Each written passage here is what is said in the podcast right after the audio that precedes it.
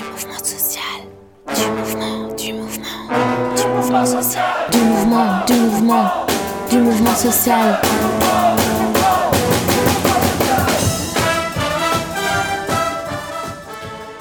Bonjour, je suis Jean-François Guillon de l'association Attaque et je suis là pour vous présenter Du Mouvement Social, l'émission mensuelle d'Attaque sur Aligre FM.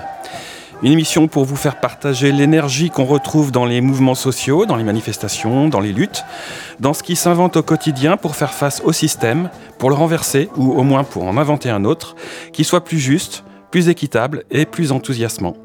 On essaye d'en faire quelque chose à la radio, avec un clin d'œil à la fanfare invisible qui anime les manifestations parisiennes et contribue à nous mettre en mouvement.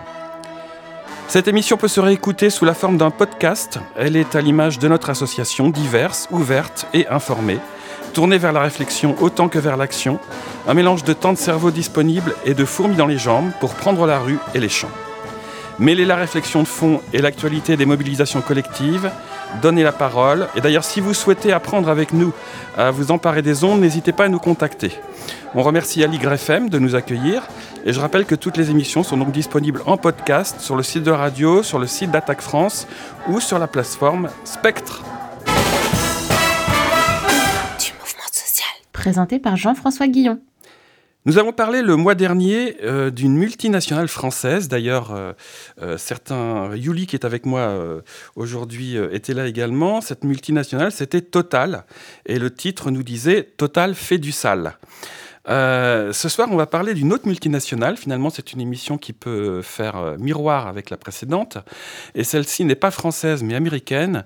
C'est une multinationale qui, elle, ne fait pas du sale, mais sème sa zone partout dans le monde. Et je veux parler, bien sûr, d'Amazon. Alors finalement, dans un autre domaine que celui de l'énergie, euh, Amazon est aussi forte que Total pour être nocive, néfaste et toxique sur les questions de l'environnement, mais aussi de l'économie et de la fiscalité et de l'emploi, un peu comme euh, Total dont on parlait dans la dernière émission.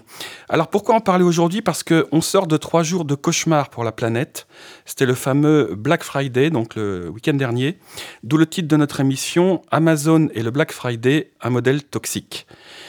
Pour en parler avec nous ce soir, on reçoit Tyrion, qui est membre d'Extinction Rebellion et qui va nous rejoindre au téléphone. Euh, Yuli Yamamoto, porte-parole d'Attaque France, qui est avec moi dans le studio. Bonjour Yuli.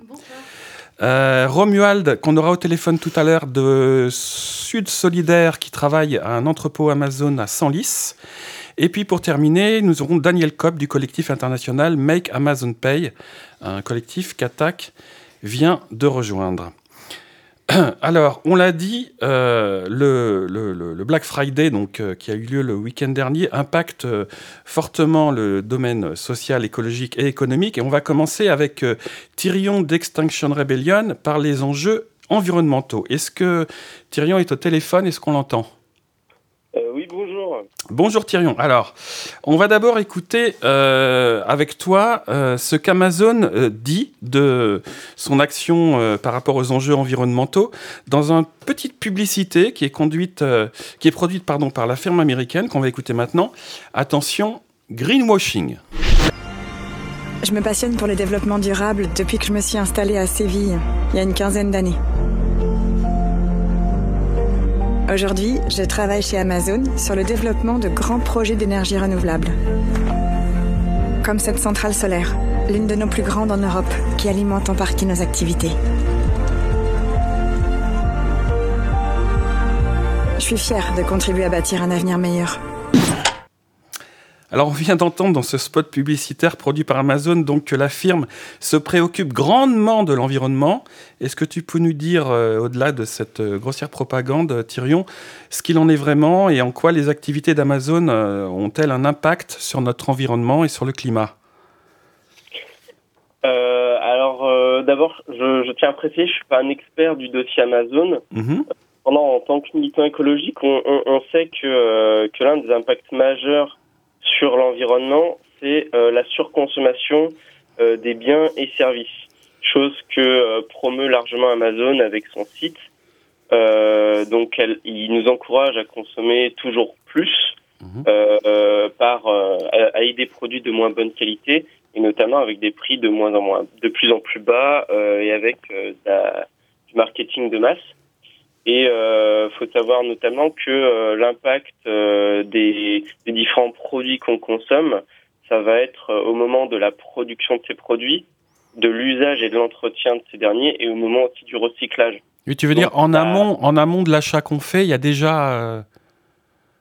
C'est ça, c'est ça. En amont de l'achat euh, de, de, quelques produits que ce soit, il y a déjà euh, une, la majeure partie de la pollution et de l'impact environnemental qui a été fait. Mmh. Donc même si on l'achète, euh, enfin, quand, à chaque fois qu'on remplace un produit qu'on a déjà ou qu'on achète en masse, même si on ne va pas l'utiliser, il y a déjà une, un impact écologique euh, majeur qui a été produit. D'accord. Alors, euh, ça, c'est quand on achète sur Amazon en général, mais là, comme on le disait, on sort d'un d'un week-end de Black Friday, c'était même euh, trois jours d'ailleurs, Mm. et euh, il y a eu des millions de produits donc, qui ont été achetés euh, partout dans le monde, hein, parce que c'est Amazon évidemment au niveau mondial, euh, le week-end dernier, et ces, ces achats ont un poids environnemental qu'on dit caché, c'est-à-dire qu'il est méconnu des consommateurs. Il y a des gens qui achètent sur euh, Amazon qui savent pas en fait ce que, ce que tu commençais à décrire là. Les produits achetés sont en grande partie des vêtements d'ailleurs et Mm. proviennent donc du secteur du textile. Est-ce que tu peux nous expliquer, je crois que XR s'est pas mal engagé là-dessus, en quoi ce secteur est particulièrement polluant? Euh, ben, il est en particulièrement polluant du fait de l'accélération euh, de la consommation des textiles due à la fast fashion. Euh, Aujourd'hui, on produit des, des Alors, fa- collections. de fast fashion, est-ce que tu peux expliquer Alors, c'est juste la multiplication des collections euh, dans le temps. Avant, si je si je me trompe pas, c'était une collection tous les ans ou tous les six mois. Mhm. Maintenant, il y a des plateformes qui peuvent arriver à des collections tous les mois, voire toutes les deux semaines, voire même plus. Mhm. euh, avec des produits de, de, de moins bonne qualité qu'avant. Mhm. Donc euh, ça a deux effets. Ça fait qu'on va en acheter de plus en plus vu qu'il y a des, des collections de plus en plus souvent. Donc on a, et on a vu que l'impact était, était en partie sur la production. Mhm. Donc on a déjà un impact. Mais en plus, euh, là où certaines firmes nous vendent le fait que les vêtements vont pouvoir être euh, réutilisés, euh, à être, à avoir une seconde vie, euh, ben en fait, du fait de la médiocrité de la qualité de ces vêtements Et de ouais. la fast fashion, ils vont pas pouvoir être réutilisés, ils vont être envoyés en grande partie dans des conteneurs euh, dans des pays d'Afrique, euh, si je me trompe pas, et finir dans des décharges à ciel ouvert.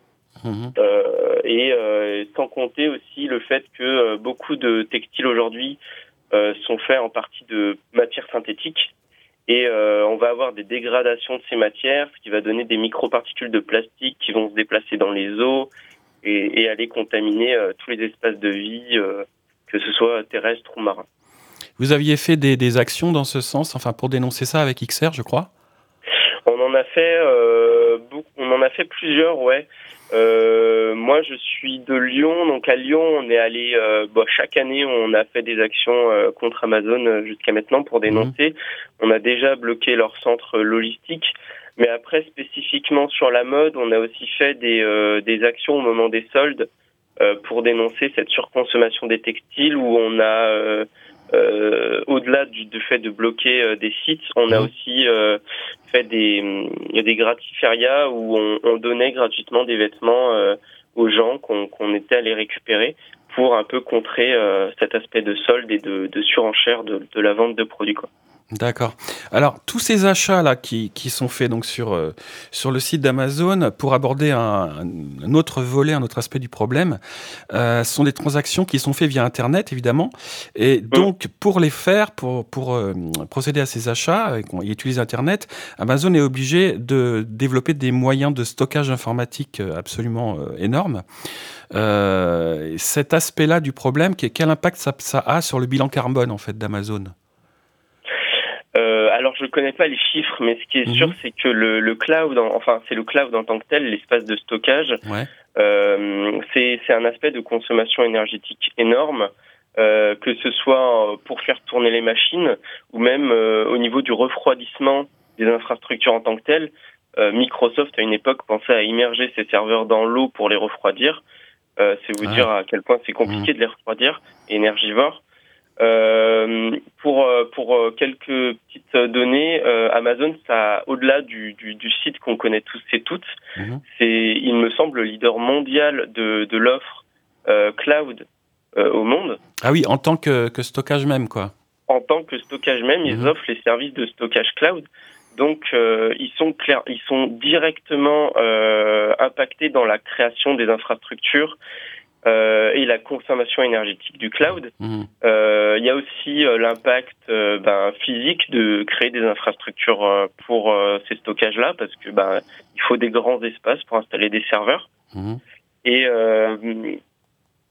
et au-delà de ça, pour le site même, on peut imaginer la quantité de données euh, qui est brassé par ce site, par la, ne serait-ce que par le, catalogue qui est proposé, mmh. par les, les différents euh, achats, euh, factures qui sont produites, bah, tout ça il faut y stocker. donc ça nécessite des espaces de stockage à la mesure de, de, ce que représente le site. Et donc rien que pour faire tourner le site, j'ose même pas imaginer euh, les espaces de le, les espaces de stockage qu'il faut créer juste pour lui quoi. Et il faut savoir qu'en plus euh, là on parle d'Amazon mais le e-commerce en général se développe et ce mode d'achat euh, il, peut, se passer la même chose au-delà d'Amazon avec d'autres entreprises qui développent le e-commerce que ce soit en France ou ailleurs. C'est ça. Ouais. Alors pour donner des chiffres, euh, moi j'avais noté, enfin relevé euh, ce chiffre comme quoi l'activité de stockage d'Amazon aurait généré 55,8 millions de tonnes de gaz à effet de serre en 2018, ce qui est l'équivalent euh, des émissions d'un pays comme le Portugal. Donc ça donne un peu une idée du, vertige que ça peut représenter.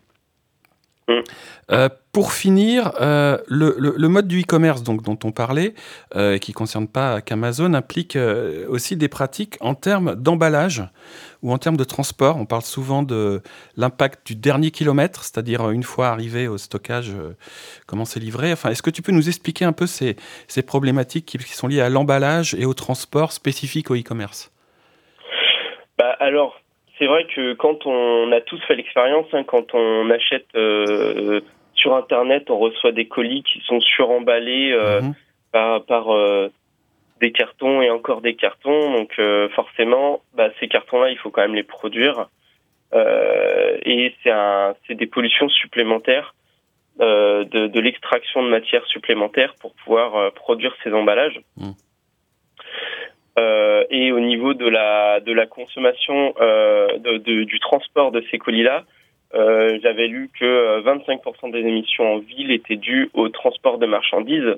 Et forcément, bah, quand chaque colis doit être individuellement trans, transporté jusqu'à la destination finale, contrairement à quand on va faire nos courses où on achète différentes eh multitudes de produits en une seule fois, bah, les, euh, les émissions de ce transport-là sont, sont multipliées euh, de manière non négligeable. C'est ça qu'on appelle le dernier kilomètre C'est ça. C'est-à-dire en fait la, la, livraison qui a lieu depuis quoi? Depuis l'entrepôt jusqu'au euh, oui, Depuis l'entrepôt jusqu'au domicile, ouais. C'est ça. ben, merci pour ces explications, même si tu n'es pas expert, je pense que tu nous as quand même pas mal éclairé sur sur les questions d'impact environnemental produit par Amazon. Attaque est en mouvement social jusqu'à 19h. Alors la surconsommation qui était évoquée dans cette chanson de, Jacques Dutronc, donc euh, déjà dans les années 70, mais qui est toujours plus que jamais présente, et dont on a détaillé donc les impacts euh, environnementaux avec euh, Tyrion pour Extinction Rebellion, a également cette surconsommation un impact économique très important, et on va en parler avec Yuli Yamamoto, donc porte-parole d'attaque, qui est avec moi dans le studio. Il, se trouve que bon, le fait de le, développement en fait d'Amazon impactait fortement le petit commerce en France. Euh, j'ai relevé une citation de Francis Palombi, qui est président de la Confédération des commerçants de France, qui constate, je le cite, euh, le Black Friday a fortement diminué l'impact des soldes des distorsions de concurrence inadmissibles en matière fiscale et juridique euh, qui constatent donc de la part des plateformes d'e-commerce comme Amazon. Alors, je me tourne donc vers toi, Yuli. Euh, tu nous as détaillé dans la dernière émission la stratégie d'évitement des impôts de Total. Est-ce que tu peux nous décrire euh, celle qui est pratiquée par Amazon? Oui, bah, comme Total, Amazon, en fait, euh, et comme il est leader de son secteur, donc en l'occurrence le e-commerce, eh bien, il, il n'est pas leader par, l'innovation ou le talent. Hein. il a été, euh, là, il domine le secteur tout simplement parce qu'il utilise tous les mécanismes possibles de l'évasion fiscale, de sorte que ses bénéfices, en fait, s'évadent, échappent à l'impôt. Alors, comment il, fonctionne? Déjà, Amazon, il a bâti son empire, en fait, sur l'évasion fiscale. On peut presque dire qu'Amazon, euh, que l'évasion fiscale est dans l'ADN hein, euh, Amazon, puisque la multinationale a créé son groupe avec un montage juridique extrêmement complexe euh, qui lui permet en fait de déclarer un chiffre d'affaires euh, très inférieur au chiffre d'affaires réel. Comment elle procède en fait concrètement il y, a, plusieurs étapes, mais d'abord, elle évade ses bénéfices à mhm. l'étranger dans des paradis fiscaux. Donc concrètement, elle se facture elle-même ses propres services euh, depuis d'autres pays. Donc là, pour elle, c'est ses filiales dans, à, Luxembourg ou au Luxembourg. On peut dire les deux. Voilà, donc euh, c'est cette technique-là. Elle se facture elle-même à ses entités. Euh, et donc pour ça, elle utilise une méthode qui est très très connue, euh, qui est très utilisée par les multinationales. C'est le jeu des prix de transfert. Alors c'est un jeu qui est terrible pour la justice fiscale puisque c'est la répartition des bénéfices entre les entités du groupe dans des pays à fiscalité basse voire nul, euh, de sorte qu'il reste rien à payer. Euh, donc ces transactions intra-groupe, en fait, comment ça fonctionne euh, C'est des transactions qui sont plus ou moins manipulées. Donc le prix de transfert va, s'il respecte le prix du marché, bon bah c'est de l'optimisation fiscale. En revanche, s'il est manipulé, c'est de la fraude. Mmh. Et c'est là où on n'a pas de visibilité, mais qu'on sait que ça évade massivement. Et ce qui aboutit donc en évadant ses bénéfices, euh, son chiffre d'affaires réel est réduit, donc dissimulé, et donc mécaniquement ça va réduire son assiette euh, d'imposition, euh, puisque l'assiette d'imposition se base sur le chiffre d'affaires, chiffre d'affaires réduit dissimulé parce qu'évadé. Donc qui mmh. dit faible taux d'imposition dit bah, faible imposition, donc ce qui lui permet en fait de recourir plus largement eh ben, au dispositif de réduction d'impôts. Alors un peu un état des ah, lieux. réduction d'impôts, oui, donc c'est vraiment, euh, c'est bien, c'est bien, c'est une mécanique bien huilée. Donc en quelques chiffres, donc 2017, euh, ça peut paraître loin, mais, mais pas vraiment, et c'est un rapport d'attaque de 2019. Euh, donc on a pu établir que Amazon a dissimulé 57% de son chiffre d'affaires, donc c'est assez énorme. Plus en France. Mhm. et plus récent encore en 2021. Donc sur ces 9 milliards d'euros de, chiffre d'affaires, eh bien Amazon a payé 0 euros d'impôt mmh. sur les sociétés, donc ça en France, mais ça va plus loin puisque sur 2020 et 2021, à l'échelle de l'Union européenne, Amazon a payé 0 euros d'impôt sur les sociétés, euh, alors qu'elle a euh, déclaré 35 milliards de bénéfices. Sur la euh, période du Covid, entre autres Oui, oui mmh. sachant que évidemment le Covid a été extrêmement hein, favorable au e-commerce qui a littéralement explosé. Et donc tout ça a fait qu'elle recourt au dispositif de réduction d'impôt qui lui permet donc d'avoir un très faible taux euh, d'imposition. Donc comparé à une société en France par exemple où le taux euh, est de 25% de taxation, et eh ben euh, sur une moyenne donc d'une dizaine d'années, il y a eu une étude 2019 à 2018, Amazon avait un taux d'imposition d'environ 3%. Donc par rapport à 25, c'est quand même grande, grande source d'inégalité et donc de, de concurrence déloyale. Euh, par exemple aussi en, en 2021 aux États-Unis, 6% en moyenne voilà, contre 21%. Euh, et puis depuis 2012, donc euh, Amazon a perçu 4,5 milliards d'aides publiques et de réduction d'impôts. Donc là, il y a un vrai souci. Ces aides publiques qui sont perçues, c'est pour installer des entrepôts, des data centers. Donc voilà, c'est profondément injuste. Comment elle, ne paye pas sa juste part d'impôts et pourtant elle perçoit des aides alors qu'elle enregistre des profits records qu'elle évade massivement. Alors, tu nous as parlé donc du rapport d'attaque hein, qui était euh, assez, comment dire, euh, euh, documenté. Il y a également eu une note en décembre 2020 qui montrait qu'Amazon et les autres acteurs du e-commerce, donc notamment Cdiscount, eBay, etc., profitaient en fait d'un système qui est une fraude massive à la TVA. Alors, c'est un système un peu, difficile à expliquer en quelques mots ici, donc on va peut-être pas trop rentrer dans les détails, mais c'est un système qui renforce la concurrence déloyale vis-à-vis du petit commerce, euh, qui acquittent la, TVA et doivent donc la répercuter sur leur prix de vente. Est-ce que tu peux quand même, en quelques mots, essayer d'expliquer un petit peu ce, système de fraude? Ouais, bah, pour revenir sur, la concurrence déjà, donc il faut bien comprendre qu'à tous les niveaux de son organisation, Amazon sait réduire sa facture fiscale, sait réduire ses coûts et donc proposer des produits qui sont bien moins chers que ses concurrents. Donc c'est tout un système que Amazon met en place, mhm. de la vente sur sa plateforme euh, jusqu'à la livraison du produit, euh, qui lui confère un avantage euh, stratégique par rapport à ses concurrents. donc, et notamment en utilisant, donc, comme on l'avait évoqué, tous les mécanismes d'élévation fiscale, eh bien Amazon peut renforcer sa position de leader. Donc c'est un peu le cycle infernal, la bête nourrit la bête.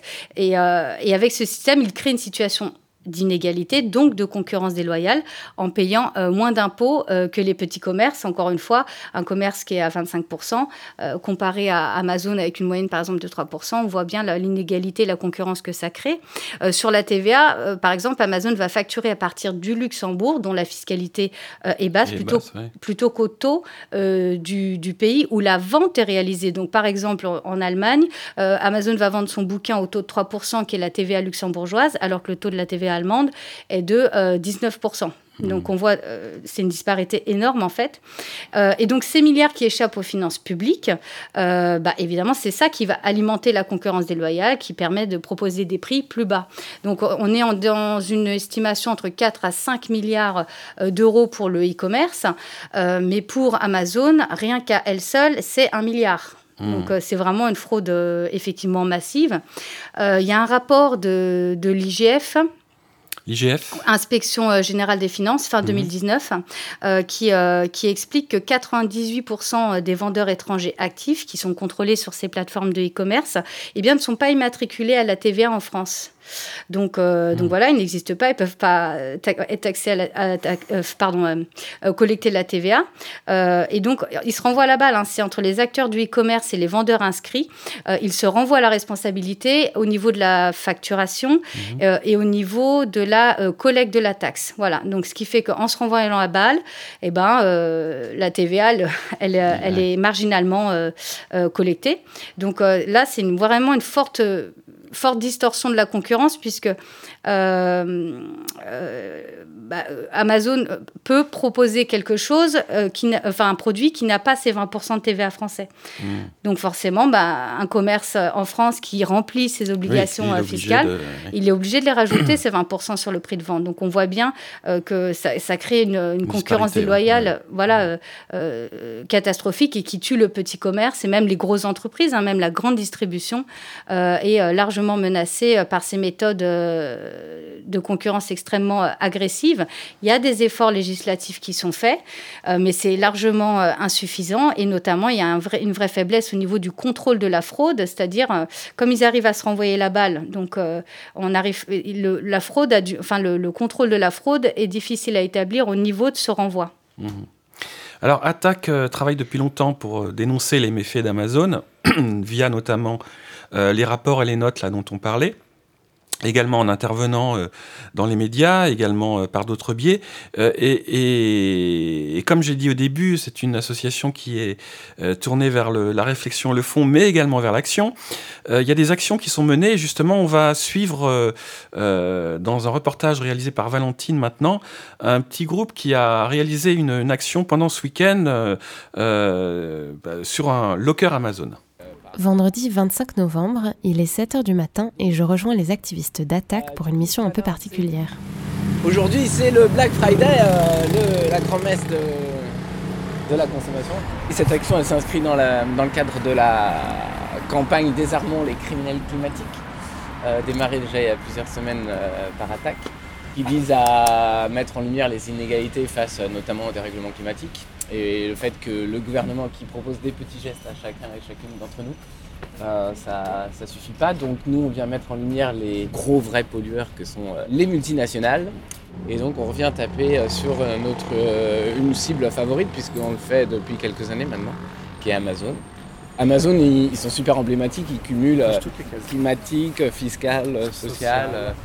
Donc, fiscale. Du coup, l'objectif opérationnel euh, enfin, donc plus précis de la matinée, c'était de mettre hors service euh, les lockers euh, d'Amazon.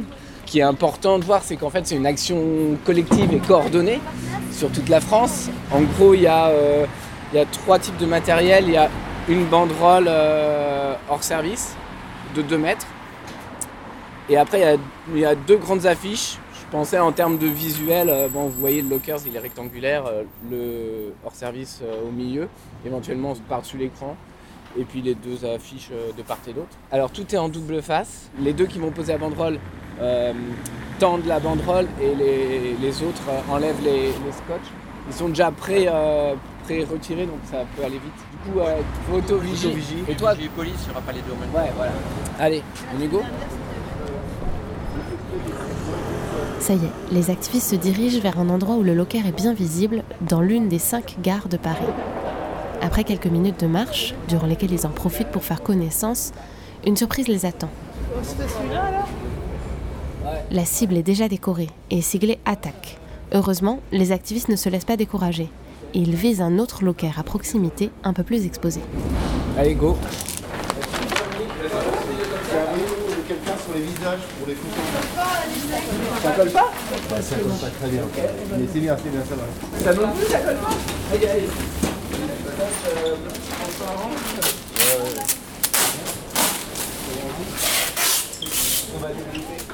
En moins de 6 minutes, le locker est recouvert d'affiches Wanted décrivant les crimes du suspect et d'une banderole sur laquelle on peut lire Hors service, zone de crime social, fiscal et climatique. Pour finir, des autocollants Stop Amazon encombrent les jointures des casiers ainsi que le clavier de la borne de retrait. En face de la cible, les employés de la consigne de la gare s'étonnent. Le désigné contact police va leur parler. Ils sont toujours cool, sans déconner. Bah, de toute façon, ils sont au SMIC, les gars. Ils ont vite fait de comprendre que. Quand je lui ai dit qu'ils ne payaient pas d'impôts en France, ils me regardent, je dis bah ouais, nous on paye les routes et eux ils les défoncent, mais ils payent rien. La décoration de trois lockers n'a pas duré plus d'une heure. Le petit groupe sort de la gare et décide de débriefer autour d'un café. Euh, un tour de table, de cailloux, ça, ça dit à tout le monde? Premier caillou, euh, difficulté d'adhérence des supports. Euh, en fait, quand on l'a déjà fait les années précédentes, et il n'y avait jamais eu ce problème. Euh, et Pépite, bah, c'est toujours agréable, ce, format très court le matin, parce que je trouve qu'on commence bien la journée. Pépite, c'est de voir qu'il y a de plus en plus de monde qui le fait, et, on va bien les faire chier, c'est bien. Voilà pareil, c'est bien, il y a du monde. La preuve, c'est qu'on est arrivé, c'était déjà fait aussi par d'autres, donc ça prouve qu'il y a eu beaucoup de monde dessus. Du coup, moi, c'était ma première fois. Je trouve que c'est euh, bien organisé, je trouve que ça fait plaisir de voir qu'on euh, peut discuter avec euh, les vigiles, que c'est réceptif. On était bien soudés, c'était une jolie impression. Pépite, bah, moi aussi c'était ma première fois, donc merci beaucoup pour l'accueil. Et je trouvais qu'il y avait une très bonne ambiance, donc voilà. Un à une, les activistes partent reprendre leur journée de travail ordinaire.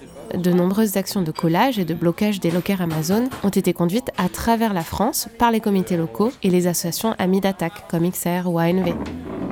Au total, 750 colis ont été envoyés à travers tout le pays, contenant banderoles, affiches et autocollants, et plus de 150 actions ont été documentées, un succès collectif permettant de rendre visible auprès du grand public les nuisances d'Amazon.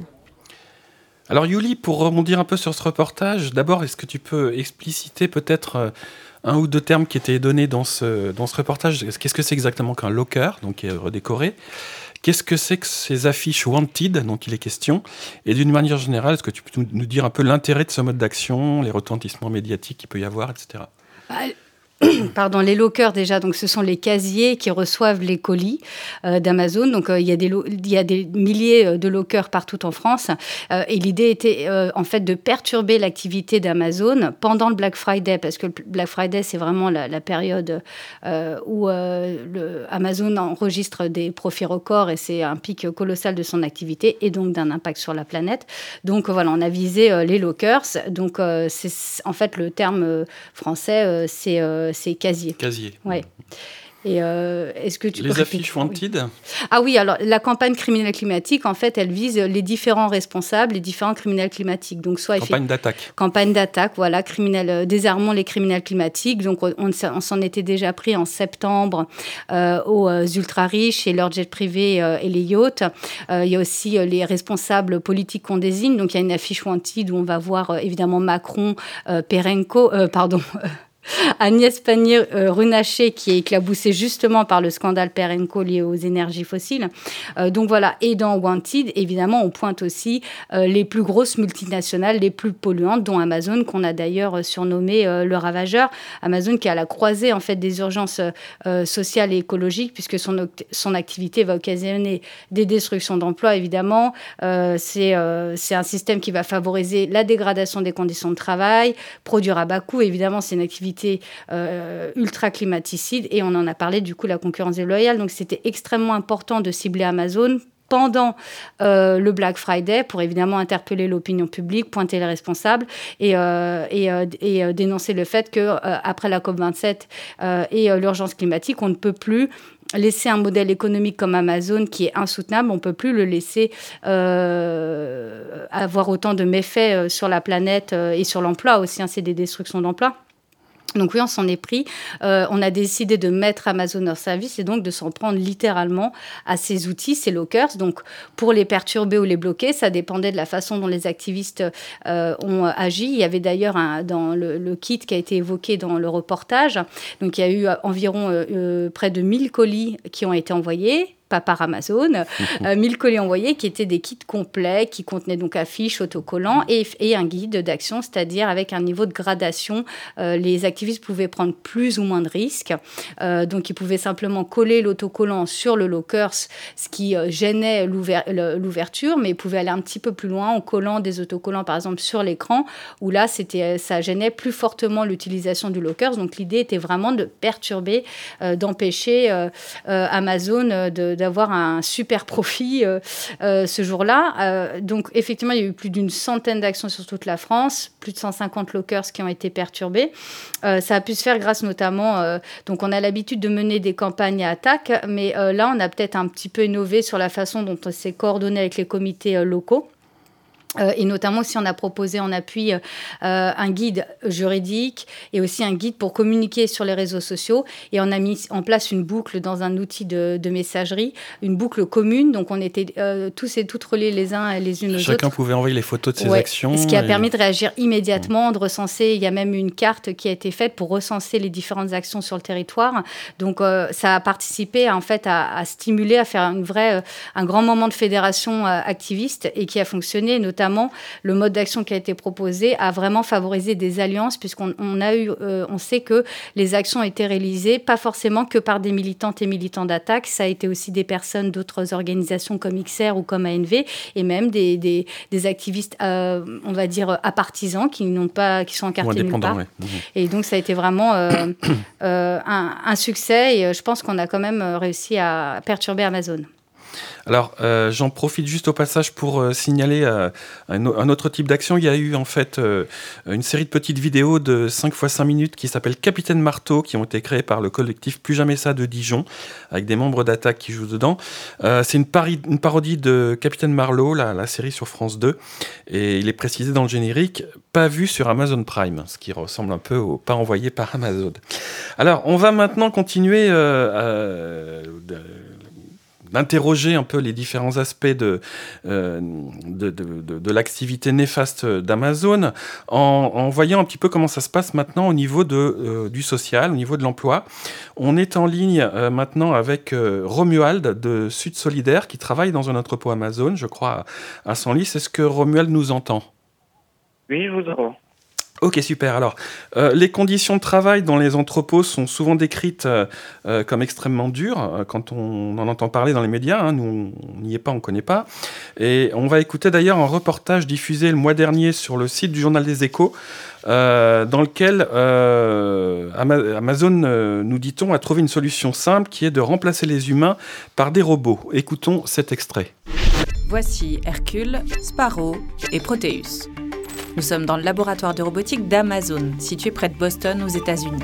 C'est ici que l'entreprise conçoit, construit et teste des robots pour l'automatisation de ses centres de distribution. C'est là qu'Amazon a notamment développé Sparrow, ce bras jaune robotisé qui est capable de détecter, sélectionner et gérer des millions de produits d'après l'entreprise. Contrairement à ses prédécesseurs qui ne pouvaient qu'orienter les paquets, Sparrow peut directement manipuler les objets grâce à ses tubes cylindriques qui les aspirent pour ensuite les placer dans les différents paniers. D'après l'entreprise, le développement de la robotisation devrait permettre aux employés d'arrêter d'effectuer des tâches répétitives pour se concentrer sur des activités plus gratifiantes et intéressantes tout en améliorant leur sécurité. Alors Romuald, est-ce que vous travaillez, vous, avec des robots? Et si oui, est-ce que d'abord la robotique, ça permet effectivement, comme il est dit dans le, reportage de salariés, de travailler euh, à des tâches plus gratifiantes? Euh, C'est ce que prétend Amazon apparemment dans le reportage. Est-ce que vous pouvez en tout cas, d'une manière générale, nous dresser un peu le, tableau des conditions de travail qui sont actuellement euh, pratiquées dans un entrepôt Amazon?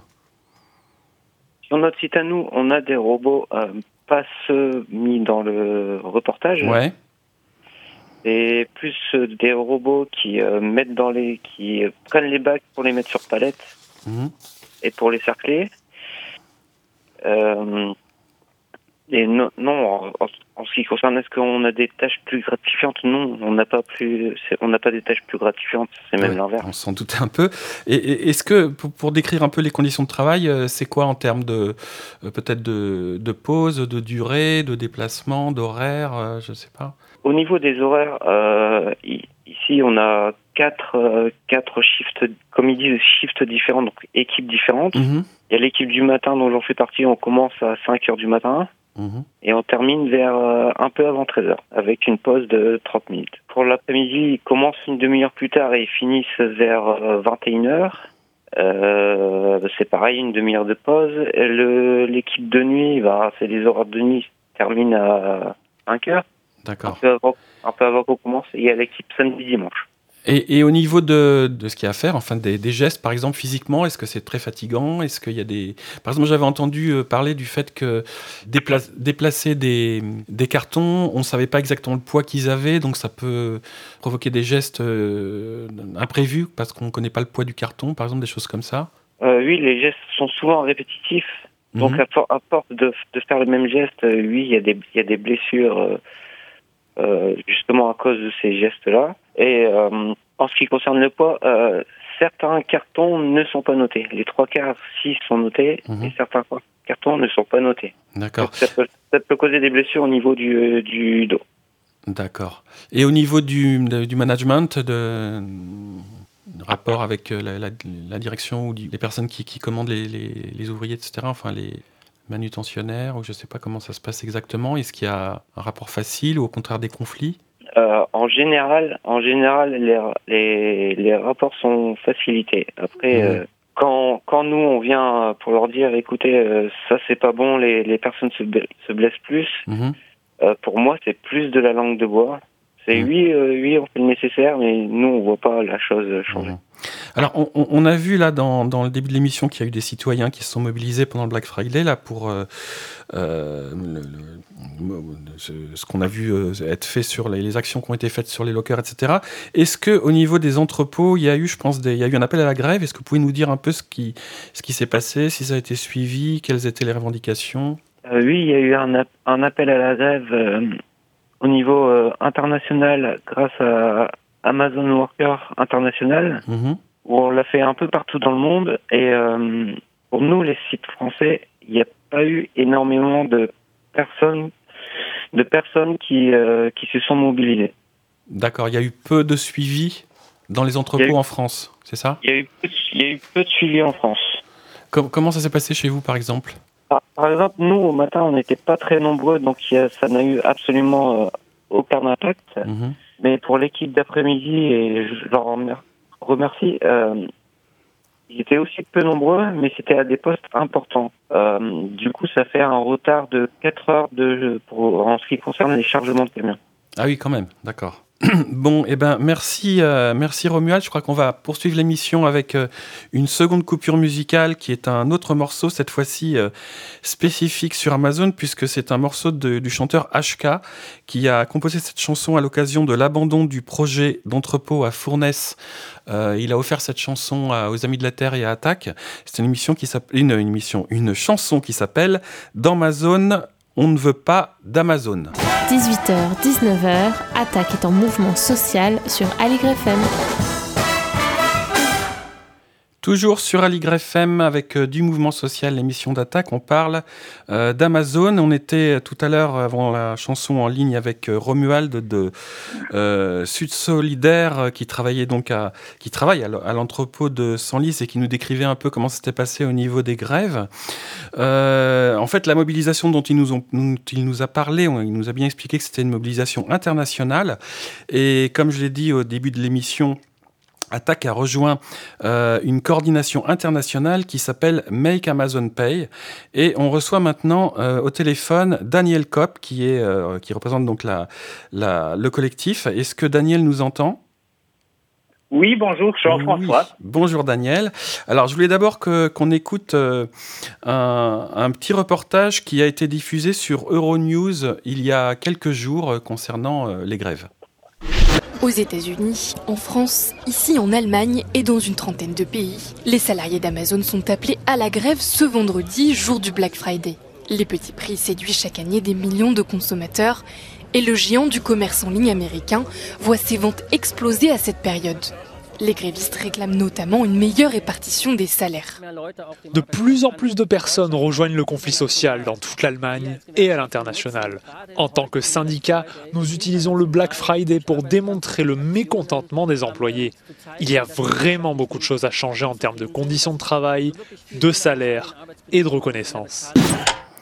Alors Daniel, donc dans ce reportage, on était en Allemagne, mais euh, on sait que la grève a eu lieu également dans d'autres pays. D'ailleurs, est-ce que tu peux nous dire un peu dans quel pays elle a eu lieu, euh, quelles étaient les principales revendications et au passage nous expliquer un peu en quoi consiste le, collectif Make Amazon Pay?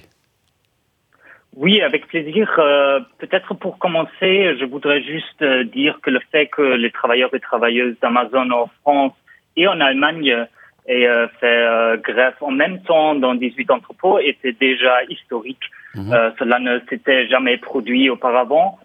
Euh, en même temps, on a aussi vu des, des grèves aux États-Unis, notamment à Saint Peters, Missouri, où il y a un large entrepôt euh, d'Amazon.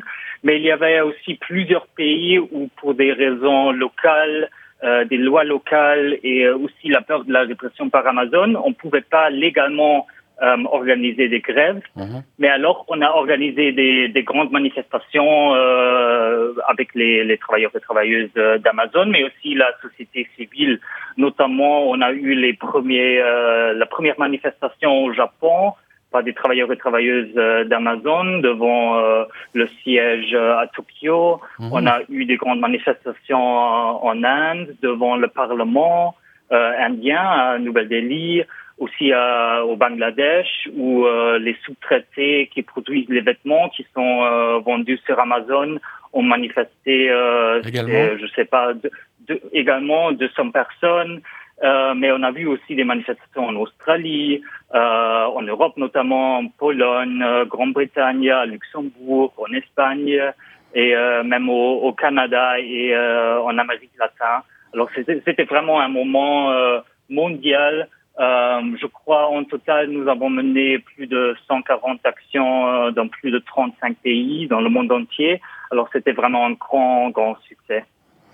D'accord. Alors donc, est-ce que tu peux expliquer un peu le, ce qui est la, la, coordination Make Amazon Pay et peut-être quel rôle elle a joué dans, dans le cadre de ces grèves? Oui, absolument. Alors, euh, on, moi, je travaille pour une organisation qui s'appelle euh, Progressive International, l'international progressiste qui a lancé cette campagne euh, avec euh, Global Union. C'est une, euh, une fédération syndicale qui travaille avec tous les syndicats, tous les syndicats nationaux pour organiser des travailleurs et travailleuses d'Amazon. Et alors on a lancé cette campagne parce qu'on a réalisé qu'il y a beaucoup de différentes organisations comme ATTAC, comme Greenpeace, alors le mouvement climatique, mhm. les, les, les syndicats, qui ne travaillent pas ensemble euh, pour lutter contre Amazon. Et c'est pour ça qu'on a dit, OK, on va lancer une campagne, on va parler avec tout le monde, on va rassembler une coalition avec des revendications communes euh, pour lutter euh, contre Amazon ensemble parce qu'on est plus fort ensemble.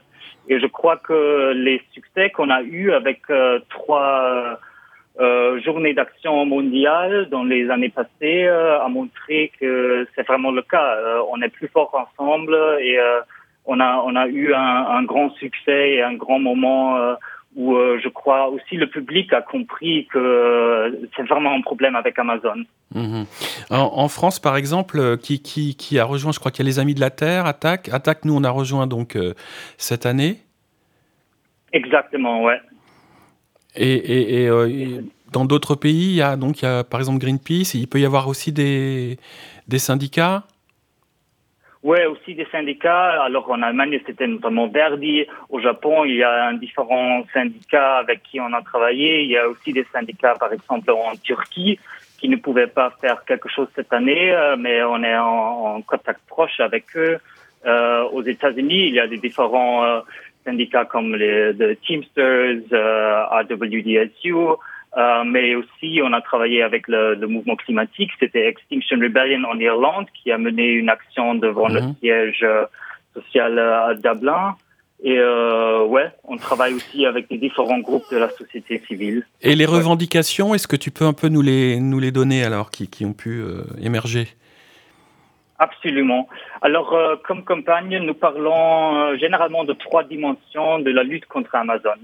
Euh, premièrement, euh, c'est le fait que Amazon presse les travailleurs et travailleuses. Mhm. Alors, on, a, on est maintenant dans un moment de crise de pouvoir d'achat, de l'inflation, et alors les, les salaires réels des travailleurs et travailleuses d'Amazon diminuent, alors que l'entreprise bat des records euh, de recettes en même temps. Mhm.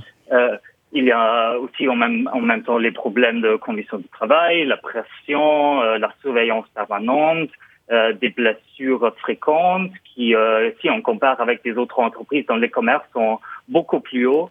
Et alors, on se bat vraiment pour une augmentation des salaires au-dessus de l'inflation et une amélioration des conditions de travail. Ensuite, euh, la, la, deuxième dimension, on, on parle de, du fait que Amazon presse nos collectivités, nos sociétés, nos régions. Mmh. Euh, par exemple, en Europe, l'entreprise n'a pas payé d'impôts euh, l'année passée et par contre a reçu euh, un milliard d'euros de crédit d'impôts. Alors on veut que, que, Amazon paye ses taxes, euh, ses impôts, c'est juste ça. Et finalement, on parle aussi des, des problèmes climatiques, alors que Amazon presse notre planète euh, l'entreprise a, déclaré qu'elle va décarboniser ses activités jusqu'en 2040, mais en fait, ses émissions de CO2 ont, augmenté de 18% l'année mmh, passée. Mmh.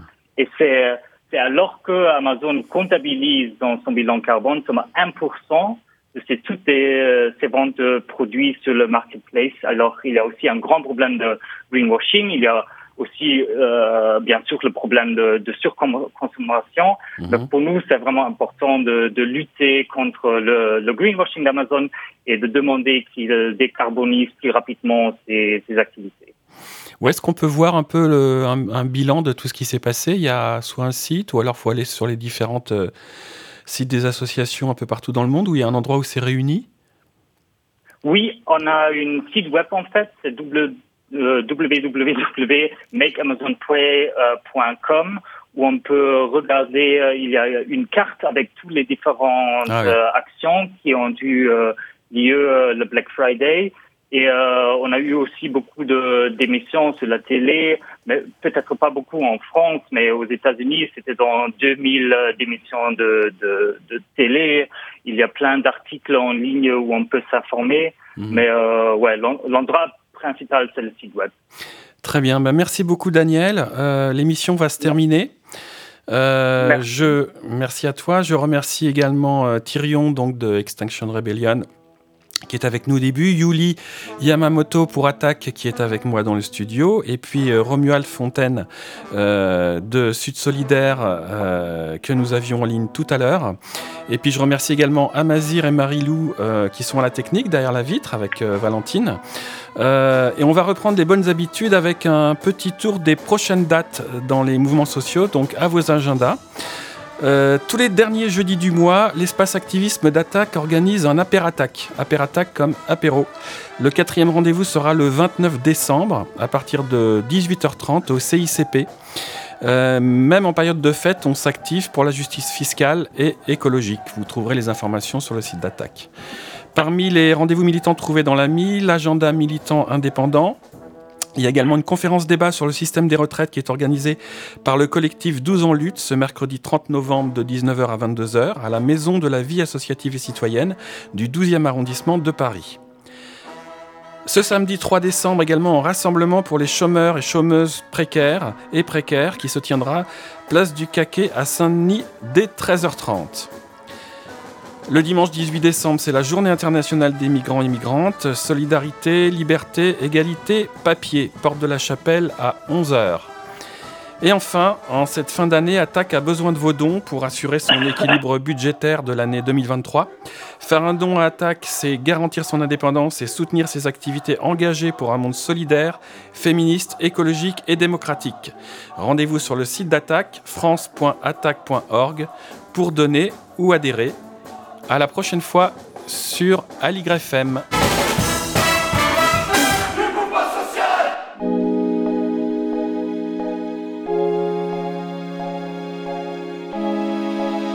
Spectre.